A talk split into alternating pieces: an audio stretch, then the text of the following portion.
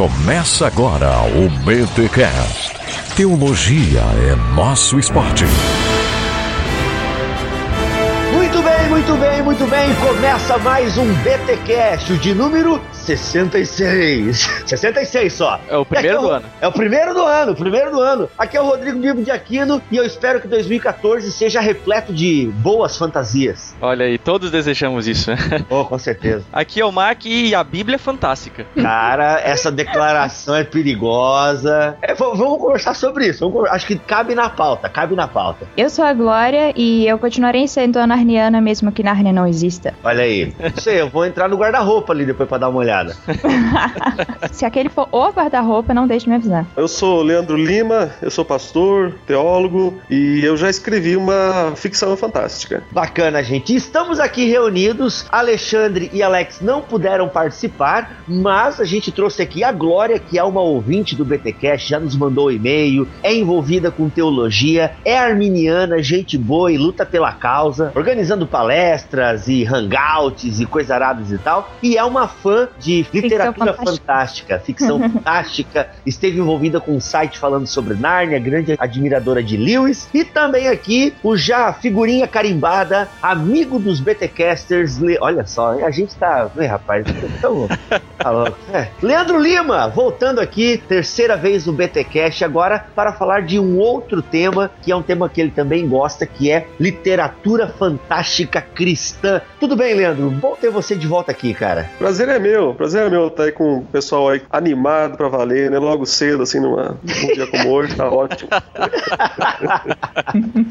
Rapaz, olha, eu acordo sempre animado aqui. E a minha esposa é igual, eu agradeço a Deus por isso, porque às vezes sábado de manhã eu já ligo um som alto aqui, entendeu? E a gente já acorda dançando, mexendo esqueleto. Pra alguns isso é uma virtude. É, Para os cara, vizinhos, não. é, o meu apartamento não tem mais boa isolação acústica. Não, mas é sábado de manhã, tá todo mundo limpando a casa, é som de aspirador de pó. Ah, muito legal. e, gente, e claro que para começar este ano aí de 2014, a gente vem ma- mais devagar, então vai ser um programa assim, mais de uma reflexão, falando sobre literatura fantástica cristã, sobre universos fantásticos. E a gente trouxe aqui uma amante do tema e um autor, alguém que já escreveu um universo, já criou um universo fantástico. Vamos então ao primeiro Concílios de Guilhotinas do ano. Este é o BTcast e tá, tá. Se não se retratar, irá para a Inquisição. Eu recebi uma carta. Você renega o que escreveu? Você vai se retratar ou não?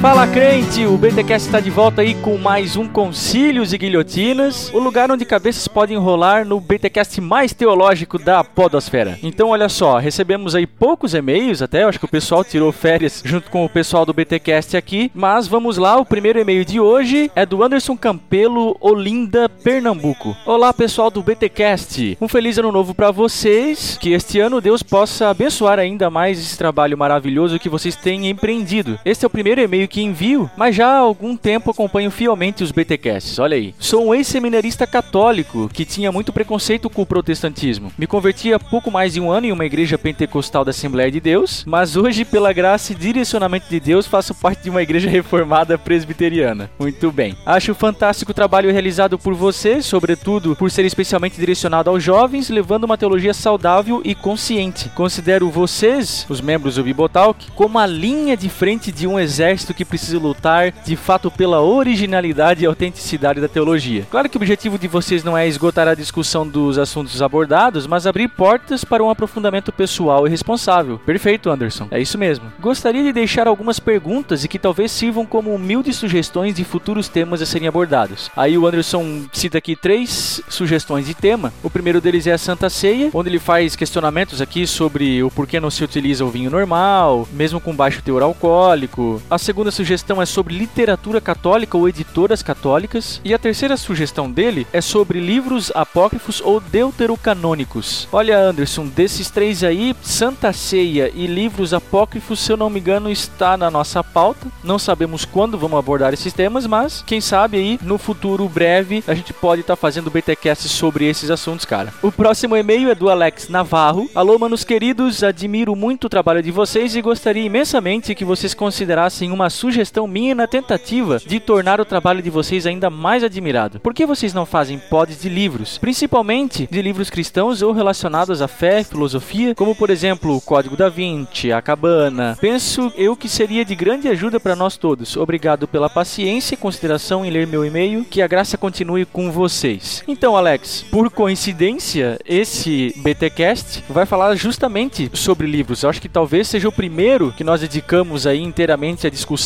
sobre essa questão de livros. Tudo bem que nós não vamos falar de livros de teologia, né? E aliás, por sinal, você vai notar que a gente citou aí em algum momento o Código da Vinci, a Cabana e tal. A gente não pode prometer que será um assunto recorrente, mas quem sabe aí em momentos oportunos a gente pode estar tá fazendo BTcasts específicos sobre um determinado livro. Mas de qualquer forma aí, valeuzaço pela indicação, Alex. E o nosso último e-mail de hoje é do Leonardo Fagundes. Cara, esse e-mail aqui vale a pena ser lido porque ele tem uma dúvida aqui bem interessante. Fala moçada, tudo tranquilo nas férias? Aposto que está todo mundo esperando ansioso pela aparição de vocês em 2014. Estamos aí, quem está ouvindo aí já está matando a saudade. E nós aqui em casa também. Converti minha esposa numa ouvinte. Olha aí. Tenho uma dúvida que há algum tempo me incomoda. Sempre aprendi que temos que aceitar a Jesus, mas nunca vi esse assunto fundamentado, pelo menos nunca durante os cultos. Acontece que hoje eu entendo que quando alguém aceita Cristo, acontece o nascimento de uma nova criatura. Contudo, isso tem que acontecer lá no íntimo. Aquilo que vemos muitas vezes, pregadores que saem do púlpito e pegam a pessoa pela mão, perguntando no microfone se a pessoa quer aceitar a Cristo, não combinam com o meu entendimento do que seja aceitar a Cristo. A minha dúvida é: aceitar a Jesus publicamente da forma como fazemos é bíblico? É fundamental para a salvação do crente? E ele cita aqui que tem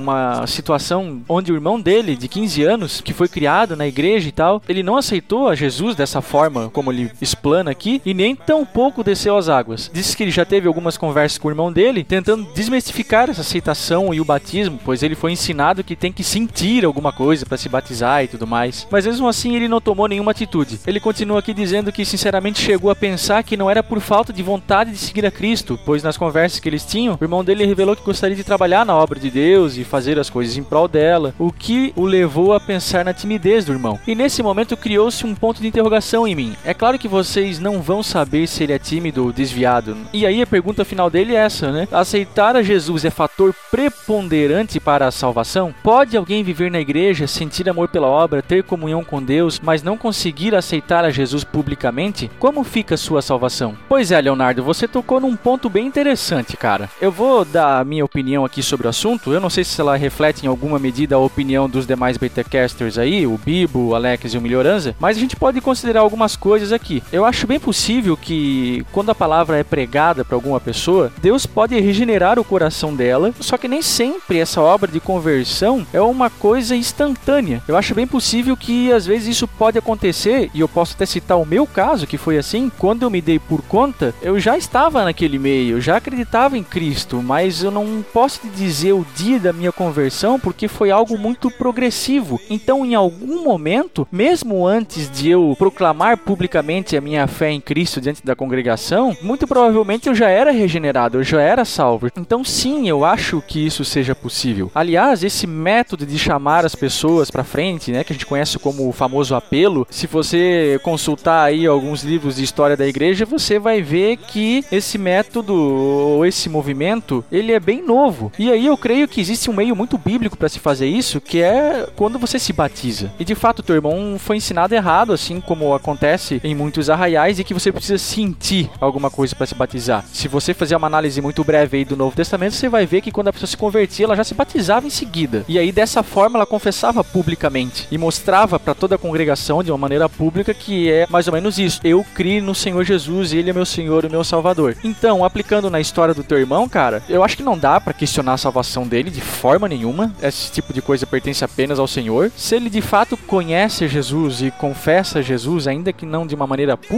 ele é sim, no meu entender, salvo, redimido. Mas aí o que falta para ele é realmente um entendimento bíblico da necessidade de se batizar, do que isso representa para o cristão. Então, Leonardo, resumindo, aceitar Jesus da forma como a gente conhece hoje através desses apelos não é um fator decisivo nem de longe, ao meu ver, para saber se a pessoa é salva ou não. Então, quanto a isso, você pode ficar bem tranquilo.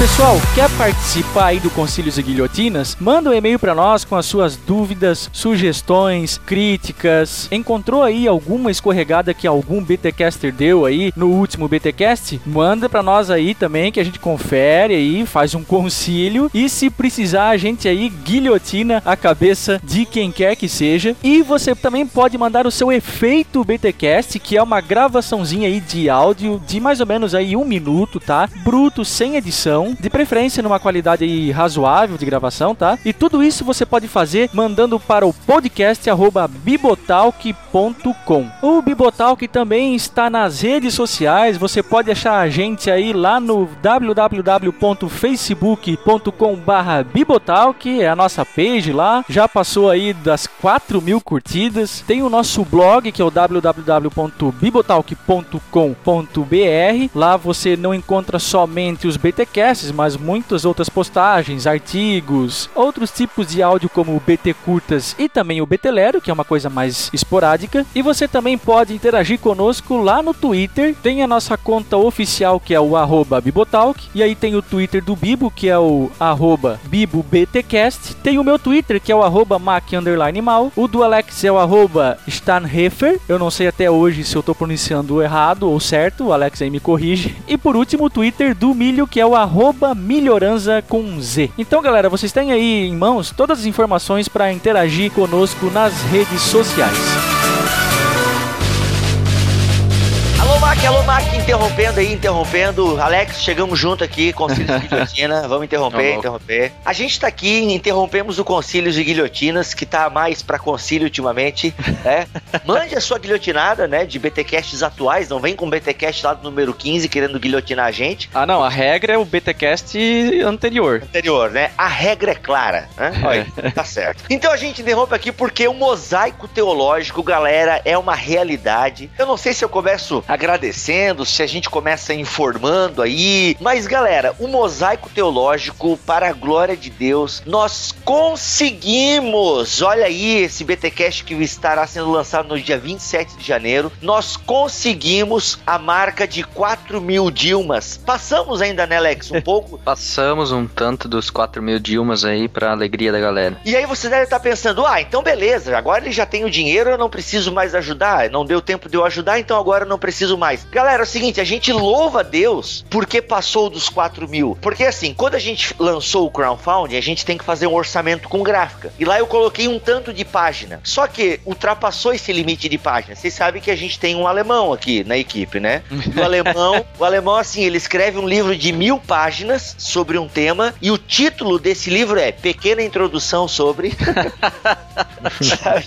Alemão, né, Fábio? Então, Alex, ó, teu capítulo tem que dar umas 10 páginas, Alex, beleza? Pode deixar, Bibo. Ó, Bibo, tá aí a minha parte, 20. Então, mas não. Tem os problemas com editores sempre. É, Eu sou recorrente. é recorrente, né? Mas é porque escreve bem e tem bastante coisa pra falar, né, Alex? Então, assim, gente, passou o número de páginas. Com esse dinheiro a mais, a gente vai melhorar o material da capa, porque geralmente o material padrão é papel cartão, né? Então, 250 gramas. A gente agora vai procurar um papel melhor para a capa. Já tô vendo aqui uns modelos e tal. Então, com esse dinheiro a mais, a gente vai conseguir fazer o livro mesmo, porque ele já estourou. Aquele orçamento que nós fizemos com a gráfica já não tá valendo mais, porque ele ultrapassou o número de páginas. Então foi muito bom que passou, a gente louva a Deus por isso. Alex, até quem doou até o dia 24 tem uma surpresa aí que a gente vai estar fazendo e tal, como é que é? Exatamente, né? O pessoal que doou até o dia 24, ou seja, que teve o pagamento confirmado até o dia 24. E a gente fez uma lista, são mais de 150 nomes. Caramba! E exatamente, são mais de 150 nomes, pessoal que colaborou, e eles vão estar na edição impressa no final do livro como os participantes do crowdfunding e o nosso agradecimento a eles por terem colaborado para que o livro se tornasse realidade. Então, o pessoal faz parte agora do livro. Olha Muito aí. legal, né, cara? Pô, a gente olha assim que nós temos um. O BTCast tem uma média de 7 mil downloads, mais ou menos. Eu não sei quantos ouvintes a gente tem, sei lá, então 14 mil ouvintes. Mas a gente tem um grupo de ouvintes, assim, que realmente curtem o nosso trabalho Uhum. a ponto, né, de desembolsar uma grana. Eu lembro que a gente já fez, né? Já pediu doações para pagar despesas do blog, compramos um notebook pro nosso editor, tudo com o dinheiro que a galera voluntariamente, né, está aí dando. Participaram do crowdfunding. Cara, 4 mil Dilmas é muita grana. É. né? então, assim, é, é uma baita grana e a galera, assim, sabe, pô, vamos investir no projeto dos caras. E a gente quer deixar vocês bem tranquilos, assim, porque só se Deus não quiser mesmo que o mosaico não seja lançado, então, se Deus quiser e assim permitir, esse livro vai sair. Da nossa parte, tá tudo correndo legal. Enquanto você ouve esse podcast, nós já estamos fazendo a revisão da diagramação do JP. E aqui, Alex, a gente tem que agradecer também uma pessoa que surgiu do nada, assim como o Marlon surgiu do nada, JP surgiu do nada, surgiu um cara aí para ajudar na produção do mosaico que foi essencial. Esse Exatamente. Como todo dia a gente recebe e-mail de ouvinte, a gente recebeu o e-mail do Joaquim Avelino. E ele se colocou à disposição para correção. Na época a gente já tava com a coisa encaminhada. Sim, E a gente falou, nós vamos te mandar pra você dar uma olhada no livro. E ele olhou tão criteriosamente, com tanto cuidado, com tantos detalhes, até versículo bíblico, com citação errada, e, e vírgulas, e mesmo até parágrafos inteiros, que ele disse, eu não entendi o que você quis dizer ali. isso, nova esses- construção frasal, Ah, cara. Exatamente. Esses toques, assim, não só toques, essa correção tão criteriosa foi essencial para que você recebesse um livro de qualidade muito boa. Por isso a gente é muito grato ao Joaquim que se dispôs a fazer esse trabalho junto com a gente. Olha aí. Ouvintes que nos alegram, né? Não, cara, assim, eu fiquei de cara. Às vezes a gente, assim, tipo, recebe, ah, se você quiser uma ajuda com isso e tal, pô, a gente agradece, mas nem sempre a gente recorre porque é, a gente já tem alguém que faça, né? E a gente já tinha uma corretora que também fez um trabalho muito bacana, só que, meu, é incrível como, assim, e uma coisa que eu acho fantástica, porque tem coisas que a primeira corretora corrigiu, que o Joaquim não corrigiu, e muitas outras coisas que ela não corrigiu e o Joaquim corrigiu. Então, Uhum. olha, gente, Os trabalhos se fantástico complementaram. se complementaram. Não, o Joaquim, inclusive, ele vai virar aí o corretor ortográfico oficial dos BT Books, né, cara? Porque Pois é. Parabéns, um trabalho muito competente. Então fica aí a dica: se você tá precisando de um trabalho, contrate aí os serviços do Joaquim Avelino. Obviamente a gente vai até pagar o serviço dele, né? Então aquilo que a gente combinou com a primeira revisora, a gente vai estar passando para ele. Então contrate o serviço do cara, a gente tá fazendo esse jabá aí mesmo porque o camarada é bom. Então se você precisa de uma revisão de texto na língua portuguesa, não sei se ele corrige em outro idioma, mas na língua portuguesa o cara é fera. Então Ah, tá e, aí. E, e para proporção que o mosaico teológico ganhou, para aquilo que essa obra representa, nada menos do que Hum. uma ótima correção, né? Uma ótima diagramação, ótima Exatamente. divulgação, sabe? A gente tá fazendo Ótimo um prefácio. ótimo prefácio, Oh, não, o prefácio aí, você devia comprar o livro só pelo prefácio, na verdade. ótimos escritores também, né? Por que não? Aí fala Você já vai pro- falar do prefácio, Bibo? Você vai deixar o pessoal... A gente já falamos, né? A gente já, a gente já falamos, mais ou menos. Mas quem não lembra, fica aí na expectativa, então, né, do prefácio. Ah, pô, cara parceiro nosso aí e tal. A gente agradece. Gente, o mosaico É. teológico é uma realidade. Eu não vou dizer o nome, mas eu achei engraçado que o Bibo comentou comigo. Fulano vai, vai fazer o nosso prefácio. Daí, "É, como é que vocês conseguiram isso? Daí o Bibo falou assim: ó, a gente só perguntou pra ele, ué. É, teve uma pessoa que, pô, cara, como é que vocês conseguiram fazer com que essa pessoa fizesse o prefácio de vocês? É, eu mandei um e-mail perguntando se ele faria. Ele disse que sim, glória a Deus, ponto final. e deu uns toques, inclusive, foi muito bacana. Enfim, quem tá acompanhando o projeto do Mosaico já sabe quem é. E galera, é um crowdfunding que vai sair do papel e a gente louva a Deus por isso. Mas aí, você deve estar se perguntando, poxa, eu não tive como, na época do crowdfunding eu tava mal das pernas e tal, não tive como participar. Galera, já está a pré-venda do Mosaico, ok? Tem três opções ali no nosso hot site, tem o um link aqui nessa postagem, e tem aí as opções então para você estar fazendo a pré-compra do seu Mosaico Teológico. Continua 10 pila a versão digital do livro, 25 pila a versão impressa com frete grátis para todo o território nacional e 30 pila a versão impressa mais a versão digital. E para quem mora no exterior, a gente vai continuar mantendo a opção no PayPal, só que daí é o seguinte, você que mora no exterior, você pode fazer a sua compra até o último dia útil de fevereiro. Por que isso? Porque eu vou encontrar o Alex no início de março e aí eu entrego para ele e para ele mandar da Alemanha para qualquer lugar do mundo é bem barato. Depois de fevereiro, a gente só vai estar tá mantendo a cópia digital para quem mora no exterior. Claro, se você quiser comprar a cópia física, você vai estar tá pagando muito caro, porque para eu mandar daqui do Brasil para qualquer lugar do mundo, sairá meio caro. Então é uma opção, a gente pode conversar por e-mail. Mas se você que mora no exterior quiser garantir a sua cópia física do mosaico, faça a compra então até o último dia útil de fevereiro, beleza, galera? Até lá a gente vai manter então essa opção no PayPal. Tá então o Mosaico Teológico Esboço de Doutrinas Cristãs, o primeiro livro da galera do BTcast. E eu digo primeiro livro em cópia física, porque já tem aí os BT Books, os e-books vão continuar ao longo deste ano. Desculpa aí ter tomado seu tempo sobre este assunto, mas é muito importante a gente esclarecer e se alegrar com você deste trabalho que a gente começou e graças a Deus vamos terminar. Ok, pessoal? Tá então o Mosaico Teológico, o hot site está com o link aqui nessa postagem. Sem delongas, então, vamos bater este papo bacana aí sobre literatura fantástica cristã com o Leandro Lima. Segue então a mais um episódio do BTcast.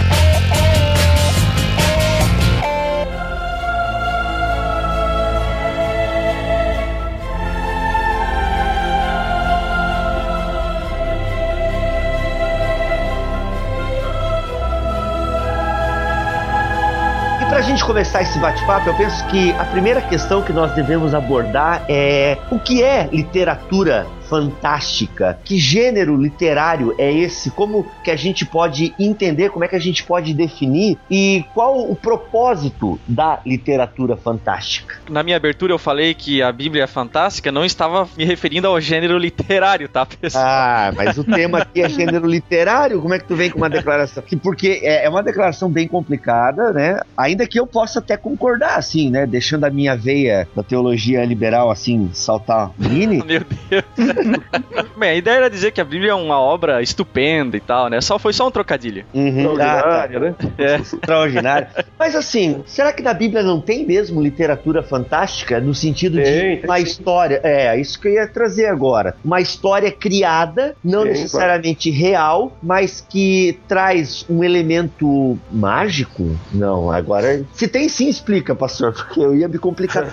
não, de fato tem. Existem muitos textos bíblicos é, que são históricos histórias criadas né, com o propósito de transmitir uma mensagem. Por exemplo, as parábolas de Jesus, né? É, elas evidentemente não são literatura fantástica, né, porque não usam as figuras próprias, né? Embora, por exemplo, Sim. nós teríamos a parábola do rico e do Lázaro. Sim. Aí você tem vários elementos de uma literatura fantástica. O Hades, o fogo, o sofrimento, os anjos que vêm, que levam para um lugar de perdição. O outro lado, né? O seio de Abraão, o local de refrigério, de tranquilidade. Enfim, é da, os, digamos assim, os, os, macro temas estão, estão presentes né, dentro uhum. de uma história. Então, também no Antigo Testamento tem o livro de Jó, com muitas uhum. referências, quando Deus mesmo discursa né, para Jó, chamando Jó a fim de é, mostrar que Jó não sabe nada do que está acontecendo, ao invés de questionar, devia confiar, Deus uhum. menciona o Leviatã, Deus menciona o Behemoth, são criaturas que provavelmente nunca existiram, né, literalmente, mas faziam parte né, da mitologia, do, do entendimento da época de, de criaturas é, grandes e, uhum. Deus então descreve inclusive, né, uh, com detalhes, detalhes apontando, apontando para isso tudo. Pois é, então quer dizer que uma das características da literatura fantástica é utilizar elementos não reais para se passar uma lição para a realidade. Poderia entender assim, uma literatura fantástica que se utiliza de elementos não reais para trazer lições para o mundo real. Talvez lições não seja o, o termo melhor, porque nem todo texto fantástico quer trazer uma lição, mas muitas vezes quer trazer uma identificação. É aquilo que a gente chama em literatura de o efeito do real, né? Você precisa criar um efeito de realismo, de realidade, mesmo uh, utilizando-se, né, de um estilo literário tão uh, fantasioso, a menos que você siga por um caminho Kafka ou coisa assim que parece não ter nenhuma identificação. No mais, né, os grandes mestres da literatura fantástica criam uma realidade que parece mesmo real. Você sabe que não é, porque tem Uhum. toda aquela aqueles seres, aquele estilo, mas ao mesmo tempo você se sente como o mundo faz sentido, tem lógica, e etc, né? É uma transmissão de conceitos, né? São conceitos reais, né? Se usando, se valendo de elementos não reais. Isso, é, eu acho que eu tentei falar isso e não consegui. Porque eu vou utilizar monstros e vou criar monstros, vou criar universos, mas no fundo eu me identifico com aquele universo fantástico porque eu encontro nele elementos que fazem parte da minha realidade. Agora é o primeiro uma- ponto. Primeiro ponto. Qual é, É. o segundo? O segundo ponto que é interessante é que, assim, ao mesmo tempo, o universo fantástico, né, a literatura fantástica, ele aponta para um, um ir além, né? Um ir além da realidade. E no fundo, no fundo, todos os seres humanos sentem que existe algo além daquilo que ah, os olhos veem, daquilo que a realidade cotidiana mostra. Por isso que há uma identificação tão grande, né, da- das pessoas, de uma forma geral, com eh, isso desde os primórdios, veja toda a literatura da Grécia antiga, tal, sempre recheada dessas coisas, porque há um anseio no ser humano por algo além daquilo que os olhos podem ver, daquilo que a física, digamos assim, a natureza demonstra. E a literatura fantástica consegue trazer para o ser humano esse, esse ir além, esse, esse algo mais que tanto nós ansiamos, que tanto nós desejamos. Não é a discussão aqui, mas eu penso que é aquela questão do próprio mito, né? Os mitos antigos. Sim. Hoje em dia nós lemos como um mito e sabemos que é uma história criada para se tentar explicar aquilo que não se consegue explicar a partir da realidade. Claro que, mas pra galera da época, os mitos eram verdades. Tanto que é isso que, se eu entendo bem um pouco dessa questão da filosofia, do surgimento da filosofia, é justamente até uma desmitologização, que antes que as pessoas acreditavam que aqueles mitos eram reais. Ou Uhum. mais, mais ou menos isso. Ou seja, já é essa curiosidade do ser humano de tentar entender o outro lado, digamos Uhum. assim. né? Eu acho que isso Sim. é bacana. É, isso acontece com louvor, na, no meu, na minha opinião, dos livros bíblicos aqui, sem querer me estender no assunto, mas o João, em Apocalipse, a- o livro em si, da Bíblia, é o que mais traz elementos nesse sentido que a gente tá falando aqui, assim. Ele vai usar a figura dos dragões, ele vai usar a figura dos anjos e tal, então é tudo muito em termos de clímax, em, cara, o livro de Apocalipse,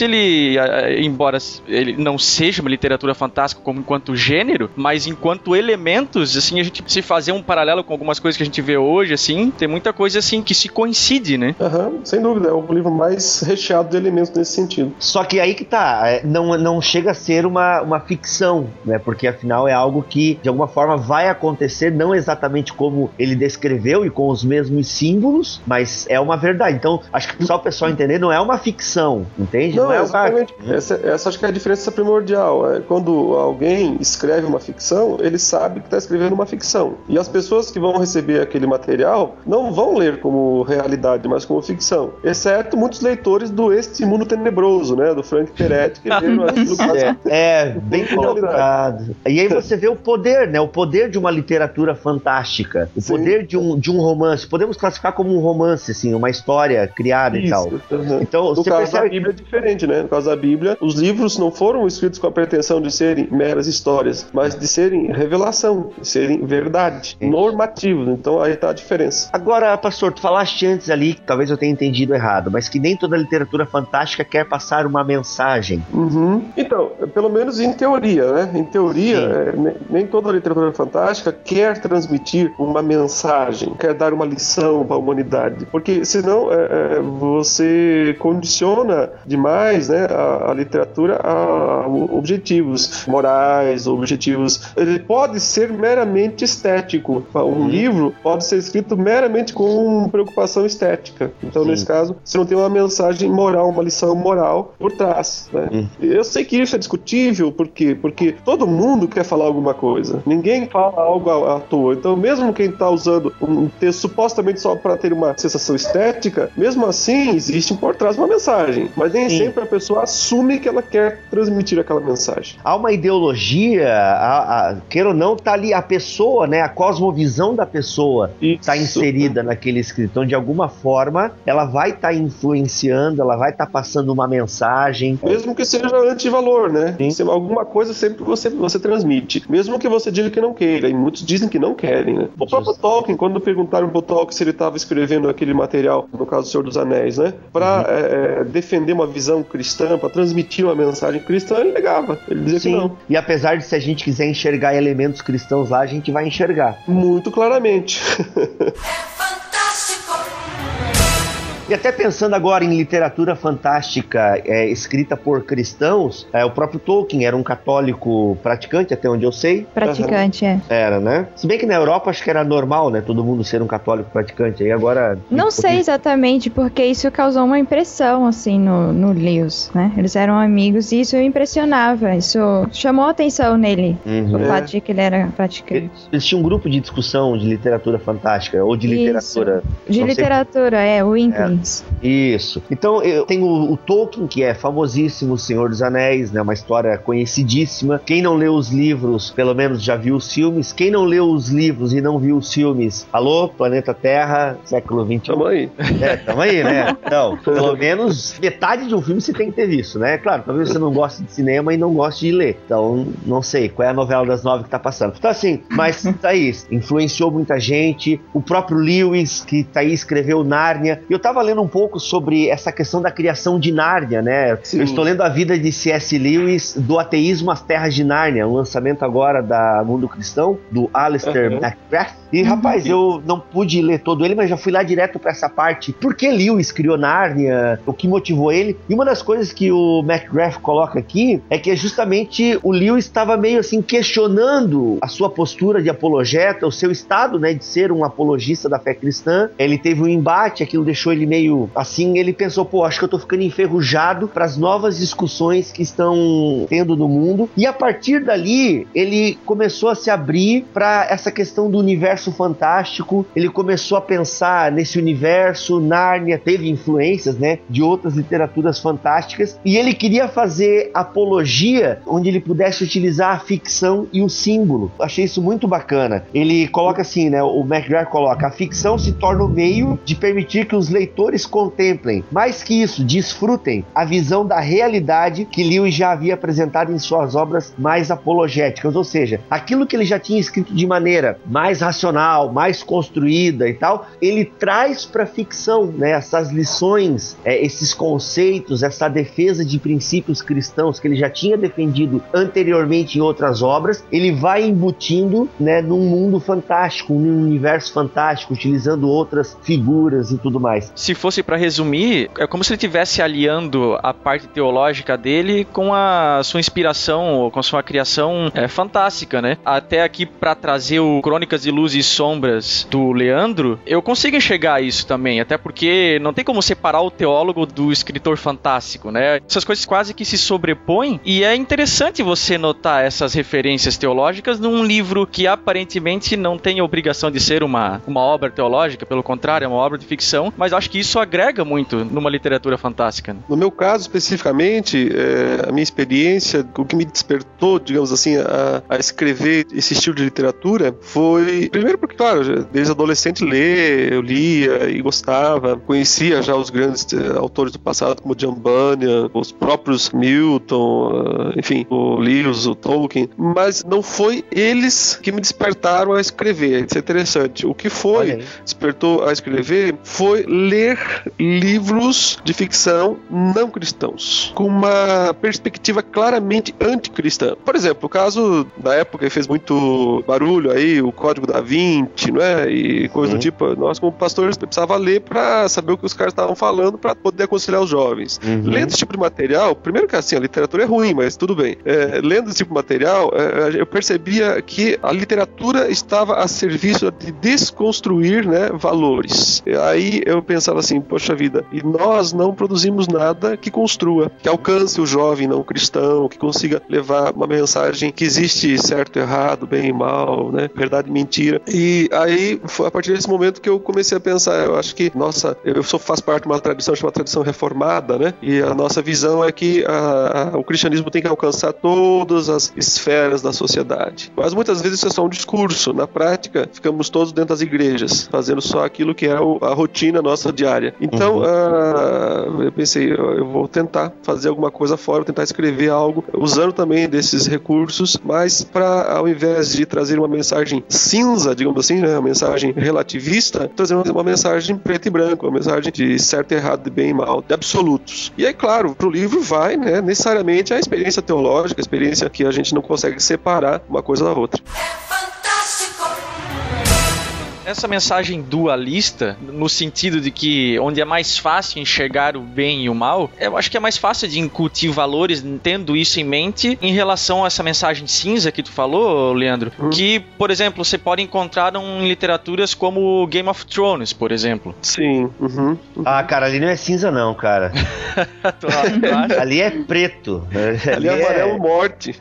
É, amarelo morte, é. Não, a Game of Thrones é bem complicado. Tanto que, na verdade, esse podcast surgiu numa conversa sobre Game of Thrones, que é um uhum. livro que, assim, eu amei, eu li até o quarto livro, praticamente, acho que a metade do quarto livro. E, assim, só que, cara, é difícil, assim, ali tá a cosmovisão do George Martin, eu acho que o que ele pensa sobre os deuses está na voz do Tyrion, e, assim, não dá pra jovem ler aquilo ali, cara. Um não, jovem não, solteiro. Puro não dá. Se não dá, porque, assim, não, não sei nem se dá pra falar aqui, porque é capaz de fazer aquela propaganda inversa, né? Tu vai falar é, mal, rapaz, tem uhum. isso aí lá? Ah, vou dar uma lida pra ver como é que é. Então, assim, ele constrói muito bem os personagens dele e tal. Tanto que eu li até o quarto. Só que depois até da conversa que eu tive com o pastor Leandro, né, sobre essas questões, pô, né, aquele ali o cara não tá ensinando nada de bom. É tudo muito dúbio. É, talvez seja cinza, né? Porque nada é certo ali. É. Quem a gente acha que é do bem é do mal, quem é do mal às vezes tem uns traços meio do bem, né? Fora toda a pornografia que tem no livro, aquela Isso. coisa toda. Da violência, né? Trazer as cenas violentas, quase elas uma espécie de porno-violência, né? É, isso é, é, tão forte, isso atrai muito, né? O, as pessoas, os adolescentes, os jovens. E claro, é, é o que você mostrou também, é toda essa cosmovisão relativista por trás, né? Que vai, na verdade, destruindo valores, vai tornando a pessoa propensa a fazer qualquer coisa na vida porque não tem significado, né? Acima ou abaixo da Terra. Mesmo que exista o sobrenatural, e ele não nega isso, porque ele, ele, ele aborda muito o sobrenatural. No começo parece que não, né? Mas depois vai aparecendo cada vez mais forte o sobrenatural. Não, eu acho que não, mas... né? No primeiro capítulo, né? Acho que o primeiro é, capítulo primeiro ele já abre parte... uma, com é. zumbis lá, né? É, é, mas depois demora muito para voltar a falar daquilo Sim, lá, né? Isso, e, e, você não sabe exatamente o que, que se trata, até que mais para frente você começa a ver toda uma, uma parte sobrenatural construída, mas é um sobrenatural que você,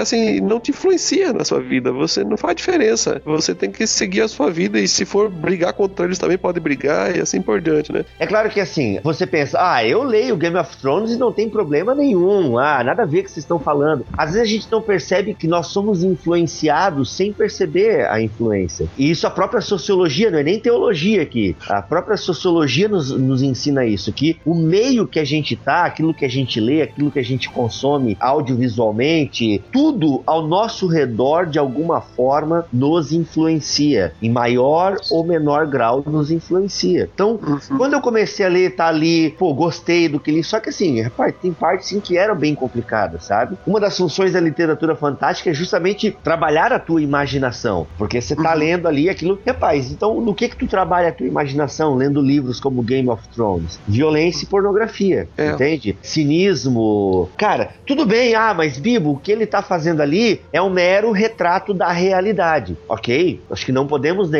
isso. Ele retrata muito bem ali a condição de um ser humano caído mesmo. Tá tudo é. ali. Só que, poxa, eu preciso ficar me alimentando disso? É, exato. Acho que aí que é a pergunta, né? O que edifica, o que não edifica. Na contramão, o Lewis e o Tolkien é, ficam no extremo oposto, né? Porque não é que não existe o mal no universo desses dois escritores, por exemplo. Uhum. Mas é muito certo que o autor quer passar ali enquanto. Independente se é, foi intenção dele ou não, mas eu, numa leitura literatura de Tolkien e Lewis, eu consigo enxergar quem é o mocinho e quem é o bandido. Ah, sim, isso é E claro. mesmo né? quando isso não, não está claro, mas as atitudes deles, as ações, a gente sabe julgar. Isso. Porque são bem descritas no livro, né? De uma forma que você entende se aquilo é mal ou se aquilo é bom. Por exemplo, em Narnia a gente tem um personagem que teoricamente é um personagem bom, que é o Edmundo, mas que ele acaba traindo os irmãos, a confiança dos irmãos, né? E depois tudo é resolvido, enfim, ele é chamado justo, mas a gente tem ciência de que aquilo foi algo mal. Talvez em Lewis seja mais fácil observar isso porque os personagens não são tão complexos quanto em Tolkien, né? É. Em. Tolkien a gente tem esse vai e vem, às vezes eles são muito bons, às vezes eles são muito maus, às vezes são. Eles são mais humanos, né? Hum, um pouco menos sim. fantásticos. E até tem batalhas, né? No Tolkien, no Lewis, existem batalhas. Só que parece que a forma que ele constrói, a forma com que ele escreve, não tem sadismo. É como eu disse antes, o Martin, ele é um excelente escritor, entende? Só que ele põe pra fora só o que é de mais ruim na humanidade. E não quer dizer Sim. agora que eu precise ficar propagando isso. Por isso que eu parei, até nessa conversa que eu tive com o pastor Leandro, eu comecei a pensar, pô, realmente, né, cara? Pô, eu tô lendo aqui, isso é uma boa história e tal. Eu até sei, eu sou um cara casado, mas, pô, me suscita muitas coisas aqui e não é legal. Acho que não tá valendo a pena, sabe? É, Então, assim pô. como a gente não vai assistir um, um filme pornográfico, né? Porque você sabe Sim. o que, que você vai ver, né? Isso. Então, da mesma maneira, eu acho que convém, né, a pessoa se precaver dessas coisas, né? É, você tem que se analisar. Pô, tá fazendo bem pra ti? Ah, eu leio Game of Thrones sem problema algum. Será? Comece a analisar mais fundo, né? Porque influência tem. Isso a gente tem que abrir o olho. Eu quero voltar ali um pouco lá pra C.S. Lewis, antes da gente entrar um pouco mais a fundo em Olan. Vocês vão conhecer hoje. Quem ainda não conhece Olan vai conhecer. Mas eu tava lendo uma definição que o Lewis, eu acho até que ele empresta do Chesterton, ah, que foi uma das influências do Lewis, que essa questão da literatura fantástica, né? Até é uma discussão que a gente tava fazendo lá no começo, que é a questão do imaginário e o imaginativo. É uma distinção que o Lewis faz e eu acho muito bacana e ela cabe para aquilo que a gente tá falando aqui. Ele falando sobre Nárnia, né? Que Nárnia não é um mundo imaginário e a boa literatura fantástica ela não é um mundo imaginário, mas é um mundo imaginativo. Qual é a diferença que o Chesterton traz? Que o imaginário é algo que foi imaginado falsamente, tá? Sem ter uma contrapartida na realidade. É aquilo que a gente não encontra nenhum link com a realidade. E já o imaginativo é algo produzido pela mente humana em sua tentativa de responder a algo maior do que ela mesma, lutando para descobrir imagens adequadas da realidade. Eu acho isso muito legal porque isso já coloca que há um propósito por trás de toda a literatura fantástica, aquilo que a gente estava discutindo antes. Não existe neutralidade, ainda que não seja o objetivo do autor, como a gente bem disse, passar uma lição de moral, ele está passando um conceito e uma visão de mundo. E aqui então eu, eu penso que a gente pode. Aqui eu queria perguntar pra vocês a verdade. Meu, qual é a visão de céu que Lewis tinha, hein, cara? que Atenção aqui, spoilers, se você não leu a última batalha de C.S. Lewis. Mas eu queria até perguntar pra Glória, né, que vasculhou um pouco mais aí, não sei se ela chegou a ler sobre isso.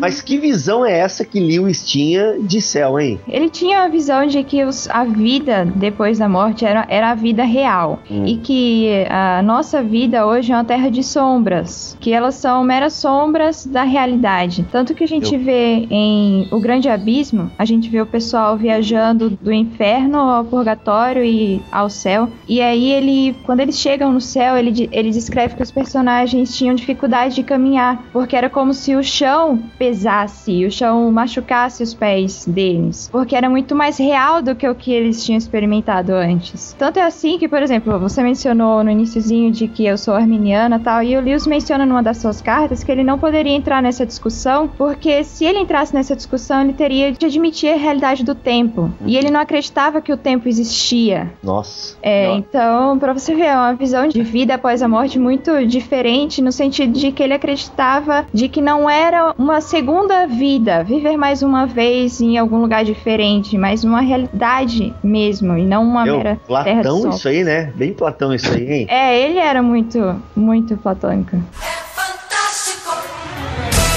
Deixa eu falar um negocinho então que vocês tinham mencionado antes sobre as influências e tal, e de que isso é tão verdade que o Lewis acreditava mesmo nessa forma de inculcar nas pessoas certos conceitos, certas concepções de uma maneira sutil, Isso. através mesmo da cosmovisão, do que ele acreditava ser o mundo, a vida e tal. E então você vê que ah, o perigo pode não estar no que é evidente, pode estar no que está por trás das histórias. Uhum. E ele usou isso muito bem nas Crônicas de Nárnia e de uma maneira intencional, não como o Tolkien chegou a ver as histórias, de que o Tolkien criticou o Lewis de que as histórias eram muito cristãs demais, eram alegorias demais e uma mistura de personagens de várias mitologias e tal. O Isso Tolkien é- não entendeu o Papai Noel, né? Até hoje o Tolkien Não, não entendeu o Papai é. Noel.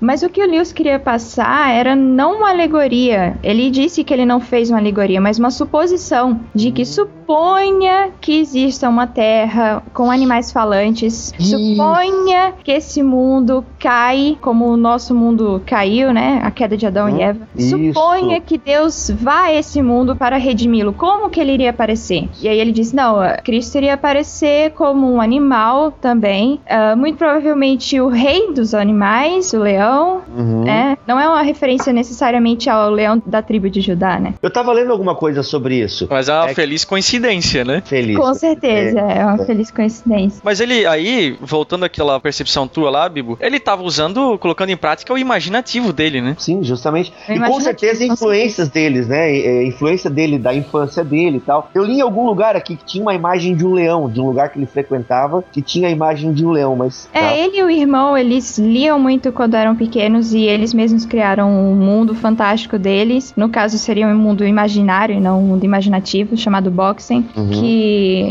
ah, juntava os gostos dos dois. Ah, o gosto do Lewis era por animais vestidos e por homens em armaduras. E aí, sobre essa diferença de imaginário e imaginativo, esse mundo era imaginário, mas as Crônicas de Nárnia é um mundo imaginativo porque ele torna em mito uma verdade. Ele transmite uma verdade de uma maneira fantástica. Toda essa influência dos mitos foi muito importante na história do Lewis. Durante a juventude, ele se tornou ateu, ele, ah, ele veio de uma família cristã, né? Mas logo cedo na vida, por várias questões, influência de um professor, influência da escola, a própria perda da mãe para o câncer quando ele era criança. Mas ele disse que ele percebeu na época da universidade que os autores de que, que ele mais gostava, de que ele mais gostava e que mais o chamavam a atenção, mais o impressionavam, tinham uma, um uma característica em comum, eles eram todos cristãos. Só que ainda assim ele achava que, bem, a história de Cristo é mais um mito. E aí vem aquela conversa com o Dyson e o Tolkien durante uma noite em que eles discutem e que o Tolkien e o Dyson tentam convencê-lo da fé cristã. E ele diz, mas é um mito. Veja que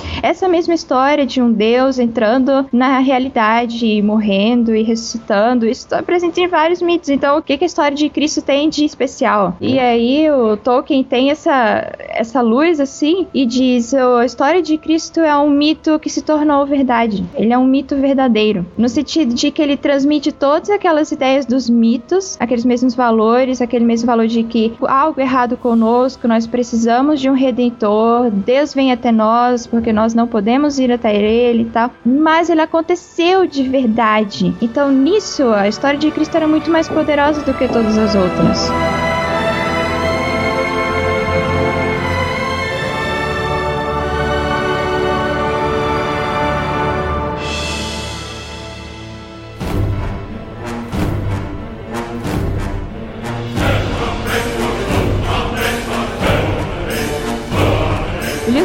Uma ideia de que ele tinha uma, uma conceituação bem peculiar para razão e imaginação, de que a razão é o órgão da verdade e a imaginação é o órgão do sentido, do significado. Então você tem fatos e a sua imaginação é que vai dar sentido, significado àqueles fatos e a razão vai ser a prova de que quais desses possíveis sentidos, qual deles é o verdadeiro. Então houve fases na vida do Lewis em que ele escrevia mais de maneira racional, depois de uma maneira mais imaginativa e já no final ele uniu essas duas coisas. E o interessante é que isso volta novamente para a encarnação de Cristo, de que ela é uma verdade, mas ela é interpretada de uma maneira imaginativa, no sentido de que o valor das histórias da literatura é que a própria história de Cristo é uma história. O evangelho é isso. O evangelho, no primeiro olhar, ele é uma história. A diferença é que ele é uma história que realmente aconteceu. Então ele percebeu essa importância de ensinar as pessoas uma cosmovisão diferente, uma cosmovisão cristã, através de histórias, o poder da história fantástica, né? Da literatura fantástica. O Alistair aqui fala na, na biografia dele que as crônicas de Nárnia esclarecem como os seres humanos se veem a si mesmos, como enfrentam suas fraquezas e como tentam se tornar as pessoas que devem ser. Elas tratam da busca de significado e da virtude, não apenas da busca de explicação e do entendimento. Esse talvez seja o fator que explica seu forte apelo. As crônicas de Nárnia falam de escolhas a fazer, de certo e errado e de desafios a enfrentar. Todavia, essa visão de benignidade e grandeza não é exposta como uma argumentação lógica ou raciocinada, é, antes, afirmada e explorada por meio da narrativa de uma história. Uma Justamente. história que prende a imaginação. Cara, muito legal, muito bacana. E é um recurso que a gente tem que utilizar, até porque a literatura fantástica está em alta no Brasil. É um momento que eu penso que há uns, que há uns três anos que está tendo um boom na literatura fantástica no Brasil. Mais do que isso, né? Deve ter começado pelo menos com Harry Potter. É, pô, é que eu tô focando aqui naqueles que eu conheço, né? Com certeza, Harry Potter. Meu, eu lembro que abria a livraria e esgotava, assim, tipo, três horas esgotava tudo e tal. É, realmente, Harry Potter foi. Aí depois aqueles que a gente, né, quem tá aí no mundo nerd, vai acompanhando, né? A gente acompanhou o Eduardo Spohr, começou lá com 4 mil livros, de repente, pá, foi pra uma grande editora. E foi esse gancho aí, então, é, pastor Leandro Lima, vendo, né, esse boom, porque teve um momento que tu, pô, acho que agora tá na hora de eu lançar Olan. Vamos falar um pouco de Olan, então. Olan, Crônicas de Luz e Sombras. Rapaz, e aí? Conta pra gente qual foi a tua inspiração, o que te motivou, a gente já viu mais ou menos, ouviu, né, um pouquinho o que te motivou a escrever um universo fantástico. Mas fala pra nós de Olan. E aí, o que é Olan? A saga do herói, Ben,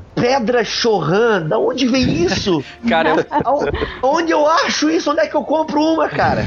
eu preciso dizer que eu achei fantástico esse conceito de pedras Shohan, que, cara, inclusive eu jogo RPG com uns amigos meus. Na minha aventura, né, na minha campanha que eu inventei pra eles, eu usei esse conceito dentro da minha campanha, cara. Eu achei fantástico, assim. E até emendando na pergunta do Bibo, né, como é que foi esse processo de construção? né? As referências que tu tem, como é que é isso, Leandro? Olha, é, talvez seja uma das coisas mais difíceis de explicar, né? Porque realmente é, é uma coisa artística, não é? Você tem os seus conceitos racionais, você, por exemplo, quando eu fui escrever, antes de escrever, eu sentei, fiz diversos planejamentos, mas na hora H, sabe, as coisas nem sempre saem como planejado, às vezes a história toma um rumo que você não imaginava e você mesmo eh, vai atrás da história. Muitas vezes é assim que funciona. O próprio autor tá atrás da história porque a história ela cria uma certa vida própria de algum ponto em diante. Mas vamos começar do, do começo. Eu falei, eu quero escrever alguma coisa que transmita valores. Pronto. Porque qual vai ser então o caminho? Que tipo de literatura eu vou usar, né? Aí eu usei a que eu gostava mais, fantasia, legal. Mas e agora? Em cima de que ponto-chave eu vou construir a minha história? Por exemplo, os grandes autores usaram certas mitologias. Já foi falado, né? Que o Lewis usou a mitologia grega e tal. Eu falei, ah, não vou voltar a usar a mitologia grega que já foi usado demais. O Tolkien usou mitologia nórdica, misturou aí, é, usou muito aquela questão de elfos e anões. Eu falei, ninguém mais aguenta ouvir falar de elfos e anões, eu não vou falar sobre elfos e anões. O Martin usou a literatura inglesa medieval, misturou um pouco com parte eh, oriental, né? A mística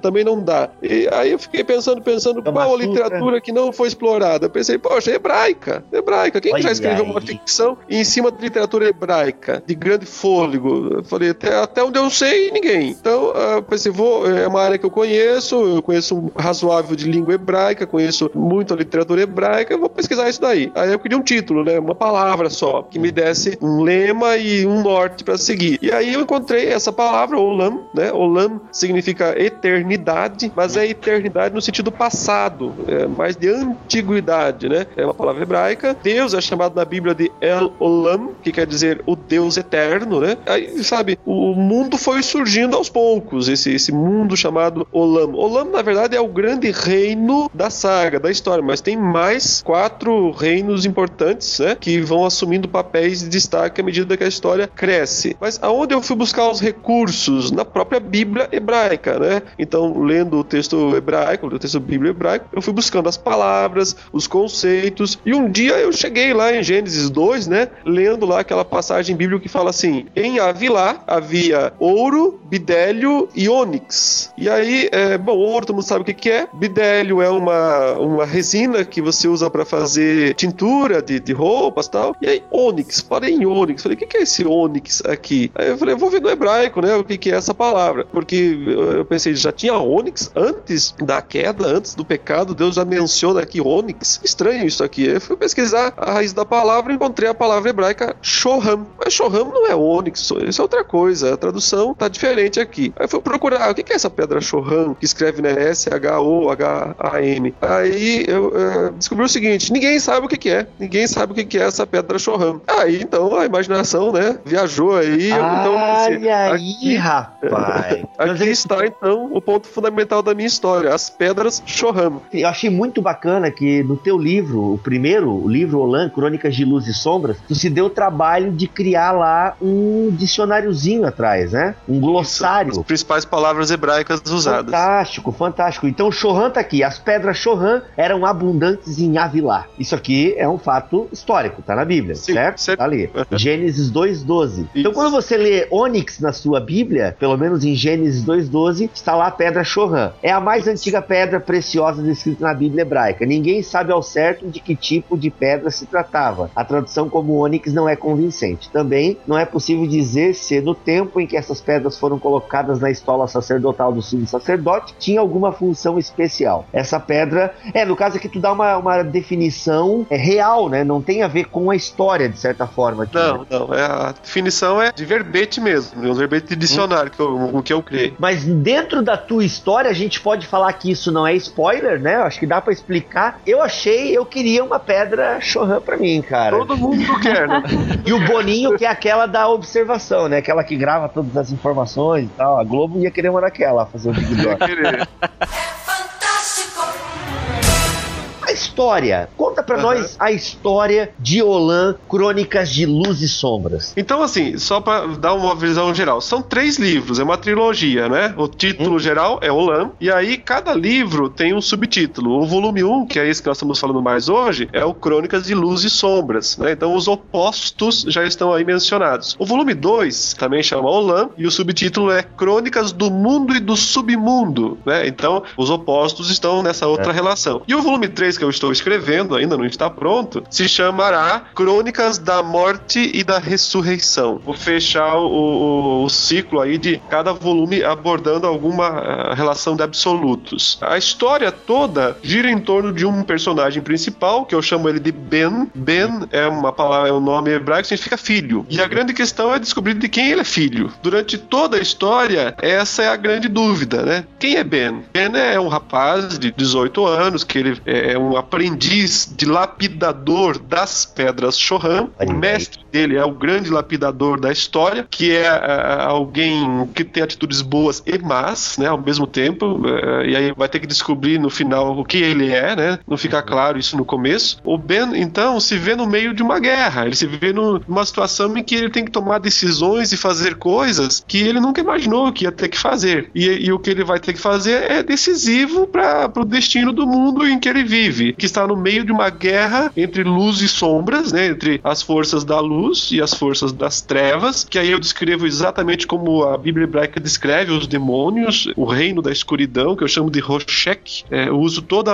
os termos é, hebraicos dos espíritos malignos é, que estão lá nesse mundo, né? Lutando com seus exércitos terríveis. E o Ben está no centro de toda essa história. E ele precisa fazer tarefas, junto com mais alguns amigos, né? Que é o caminho da iluminação. Ele precisa, na verdade, reacender a principal das pedras Shoham, que eu chamo de o olho de Olam. E essa pedra é uma pedra branca, a única que existe no mundo, e ela está na maior cidade do reino de Olam. E lá essa pedra está enfraquecendo, e ela é que defende o reino dos homens do reino das trevas. Sem essa pedra, o reino das trevas vai engolir o reino dos homens. Então o Ben precisa percorrer um caminho onde ele vai descobrir verdades sobre si mesmo, indutivamente, sobre criação, queda, redenção, através de vários pontos desse caminho que ele precisa percorrer, para no final reacender, né, ou reativar ou não o olho de Olam para defender Olam das trevas. Mas a questão é que o próprio Ben vai percebendo que à medida que a história vai criando, que tem alguma coisa errada com ele mesmo, né? Ele tem seus momentos de grande heroísmo e seus momentos de covardia total, né? Ele consegue mesclar as duas coisas. Então, ele vai percebendo que no fundo ele tem algum problema. Isso vai criando dúvidas nele. E é claro que é só nos próximos volumes, no volume 2, no volume 3, é que essas coisas vão ficar claras, né? E o leitor, ou não, porque nem tudo fica totalmente claro,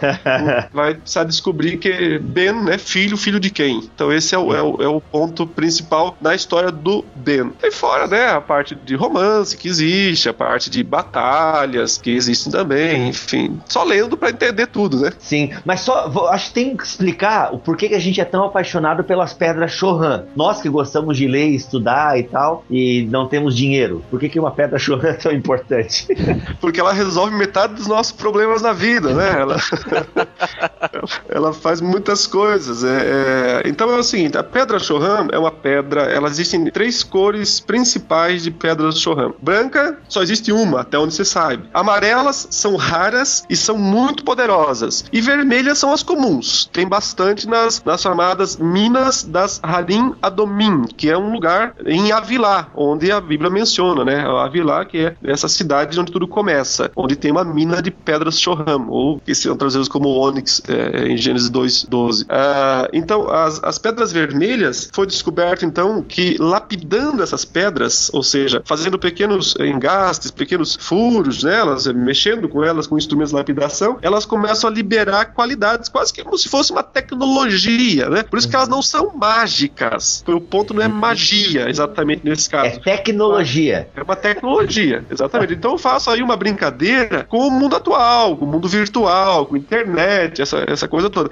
As pedras Chohan dão aos habitantes de Olan a capacidade de se comunicar, quase como nós estamos falando aqui, de cidades diferentes. Né? Vocês estão aí em Santa Catarina, eu estou aqui em Curitiba, enfim, elas também possibilitam isso, criam hologramas, elas, elas armazenam as informações, elas facilitam a leitura. Rapaz, né? isso aí de armazenar então, informação achei muito bom. Você armazena uma biblioteca inteira dentro de uma pedra Chohan e você acessa a biblioteca através de uma conexão com a mente. E em segundos você devora a biblioteca inteira, né? Então isso aí é o que todos nós queríamos. Isso aí é Matrix, não? Teve influência de Matrix nessa parte aí? Se teve, foi não pensado. Influências diretas, assim, que você lembra? Não, ó, aqui você já falou, né? A direta foi uh, esse universo hebraico, que até então Isso. não tinha sido explorado. E até eu cheguei a ler uma resenha de alguém que elogiou até essa sua sacada. E não era uma resenha de um blog cristão, é de alguém Isso. que resenha, né? Livros fantásticos e tal. E ela, acho que era uma autora, ela até elogiou essa tua sacada, assim. Então, essa é a tua influência direta, todos os nomes do seu personagem também tem um significado, isso que eu achei bacana, fazendo um paralelo bem forte com esse mundo do Antigo Testamento, onde os nomes geralmente têm um significado que diz respeito à história da personagem. E outras influências, assim, que tu lembra, não, pô, isso aqui é legal, vou dar uma adaptada pra minha história e tal. Eu creio que a maior influência minha mesmo é o, é o Tolkien, é o Senhor dos Anéis. Eu acho que é impossível fugir disso. Eu faço todo o esforço para não ser cópia, para me distanciar o máximo possível, uhum. mas o diálogo necessariamente existe. Existem cenas do Senhor dos Anéis que, para mim, assim, são muito fortes, são muito gravadas, né, de uma maneira difícil de esquecer. A passagem do Gandalf no meio das minas, né, onde ele enfrenta um Balrog lá, um espírito de profundeza, aquela cena lá é muito forte, né? Então, uhum. de alguma maneira, algumas cenas do meu material, do meu livro, elas vão estar tá em diálogo com isso, né? Uhum. Agora, fugindo da, de ser mera cópia, de ser mera Sim. repetição. Né? Influências, Mas, né? Não, não tem como se negar. O próprio Lewis tinha suas influências, né? Se a gente uhum. vai pesquisar aí, né, Glória? Tem livros que falavam, né, de guarda-roupas que abriam portais para outros mundos também. Sim, Esqueci sim. o nome da autora lá que até o McGrath cita aqui. Então são influências, não são cópias, né? A gente não pode fugir do nosso universo, das nossas influências, daquilo que somos. E acho muito bacana quando se reconhece isso, essas influências que vão dando a cara do seu material, a cara do seu livro. Achei muito bacana. Poxa, muito legal mesmo. É uma interpretação, né, do que já existia, uma nova interpretação. Isso, justamente. Não chega, não é uma cópia, né? Cópia é uma coisa, interpretar e, e dar uma nova cor, eu acho que é diferente. Nos literários, a gente chama isso de intertextualidade, né? A intertextualidade que existe entre os vários textos das várias épocas e o modo como um texto lê o outro texto ou relê é, o outro texto. Então, uh, isso sem dúvida é uma coisa que existe em qualquer livro, em qualquer texto, mas uns são mais conscientes disso e outros são mais inconscientes. Então, pode ser que você encontre muita coisa no meu livro que uh, você diz, ah, isso é parecido com tal, tal coisa, mas isso. é uma coisa inconsciente, não é uma uhum. coisa consciente minha, né? E outras coisas que não, ó, isso é consciente mesmo, foi dessa maneira. Brasil.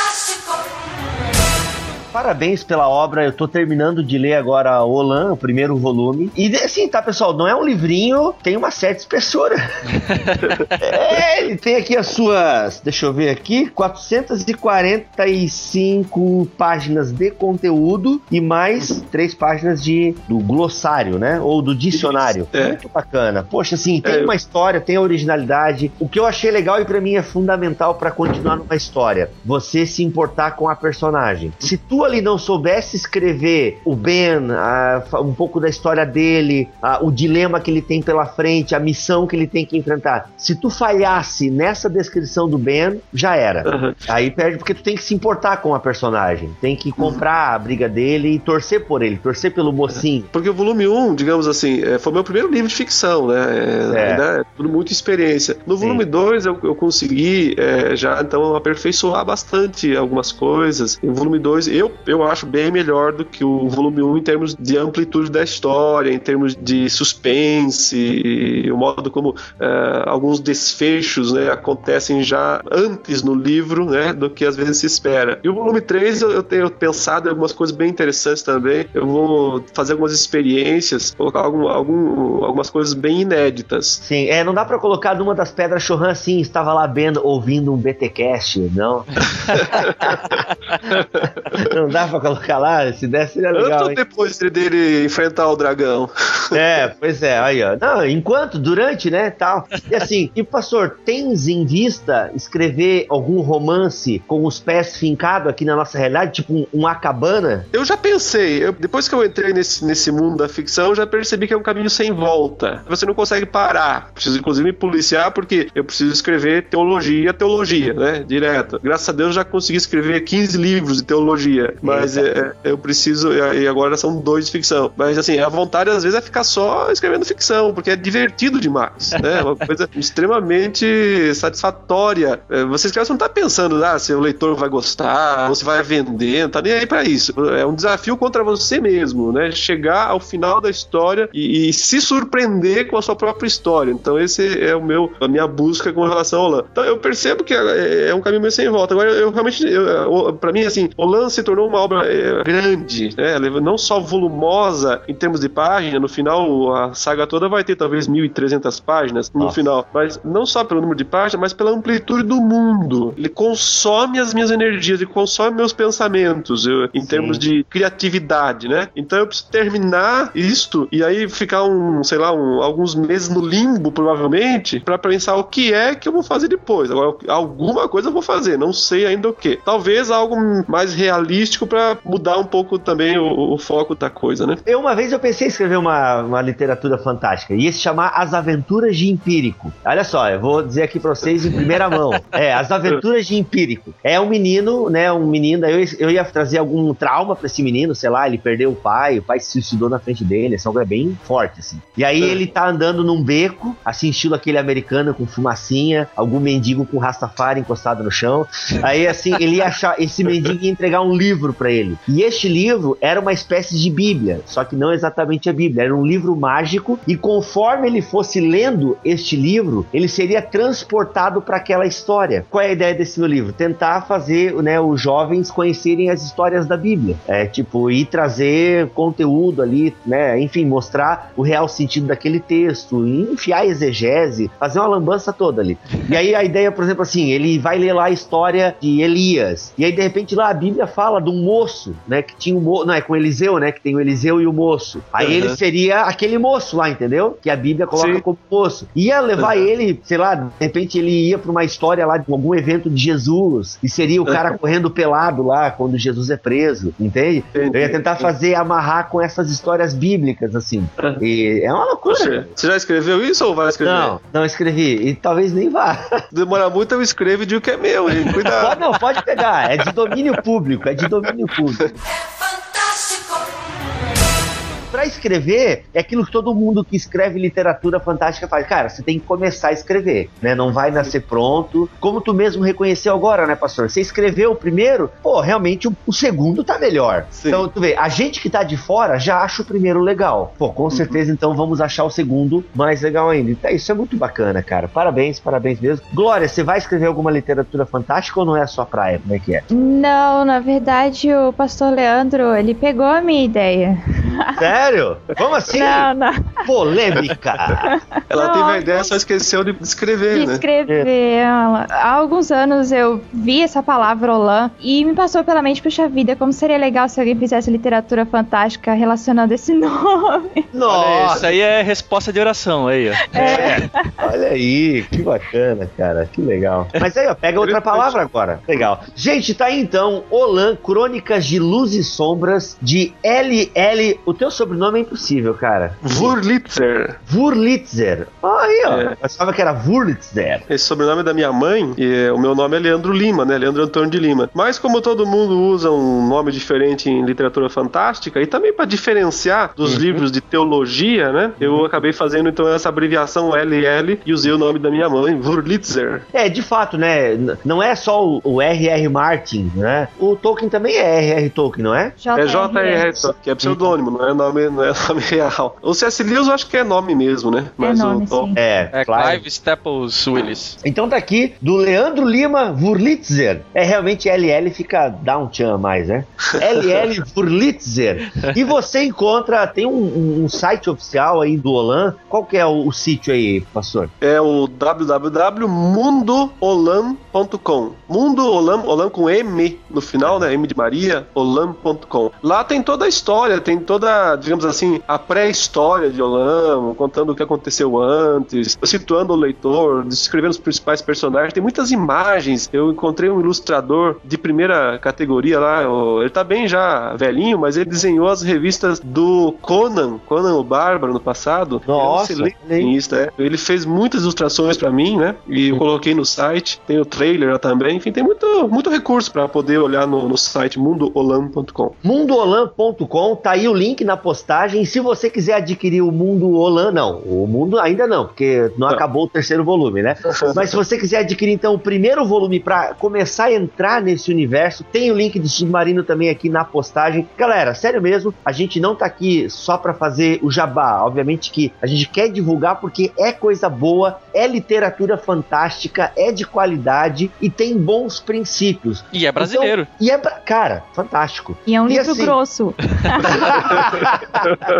é, é, a batalha Não, livros grossos são sempre melhores. São sempre melhores, né? Porque assim, é legal que você cada vez está mais na história e aquilo, rapaz, eu tenho mais ainda 200 páginas desse universo, eu quero mais. Aí quando acaba, ainda bem que eu vou acabar o primeiro volume, já tem o segundo. Rapaz, parabéns. Assim, ó, eu tenho indicado muito pros adolescentes, né, galera que, pô, o que, que eu posso indicar pros os adolescentes e tal. Rapaz, Olan, eu indico as crônicas de Aedin também, que é do próprio Alistair McGrath. E agora, rapaz, ó, tá aí, ó, Olan, pega, que vale a pena, é um universo fantástico, tem bons princípios ali. Entra, eu não vou dizer mais nada, entra aí no universo e depois a gente conversa.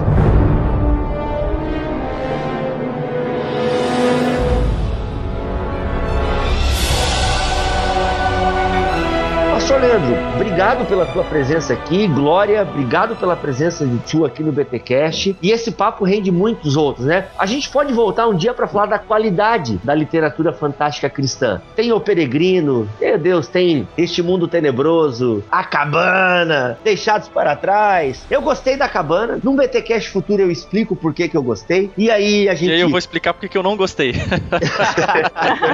tá certo. Mas Glória, obrigado pela tua presença aqui no BTcast. Eu que agradeço, foi bem divertido. É bom falar do que a gente gosta, né? Legal, né? Com certeza. Pastor Leandro, tá aí, ganha o badge. Bem-vindo e obrigado. Imagina, eu que agradeço, agradeço aí, foi um prazer falar com vocês dois aí, com a Glória também. Aprendi bastante coisa sobre C.S. Lewis hoje aí que eu, que eu não sabia. Foi legal mesmo, prazer compartilhar com vocês esse, esse momento. E a gente vai ficando por aqui, Mac. Primeiro BTcast do ano, vamos devagar, né? Vamos. Acelerando devagarzinho. Mas o Isso. BTcast continua aí em 2014, se Deus quiser assim permitir, com muitas hemorragias nasais. Valeu, galera. Um abraço e tem muita coisa pela frente aí, fica ligado.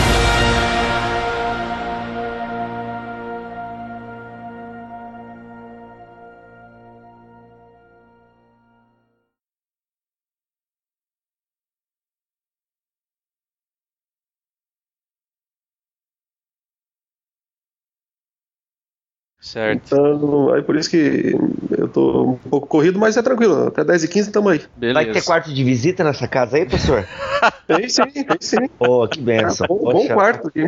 É? Olha aí. Pô, vai ser um prazer ir aí gravar um ao vivo, hein? Lógico. Com certeza novos projetos estão vindo por aí, e aí a gente quer em primeira mão, né? Ou ela apertou no mudo. Eu Eu apertei. apertei no mudo. Pera aí um Passou? pouquinho. Tá ok. Olha a pamonha! Acontece. Lá em Itu, quando eu morava, meu, era direto carro da pamonha, caminhão do gás. Caminhão do gás era, acho que era toda quarta-feira. era música horrível, cara, horrível.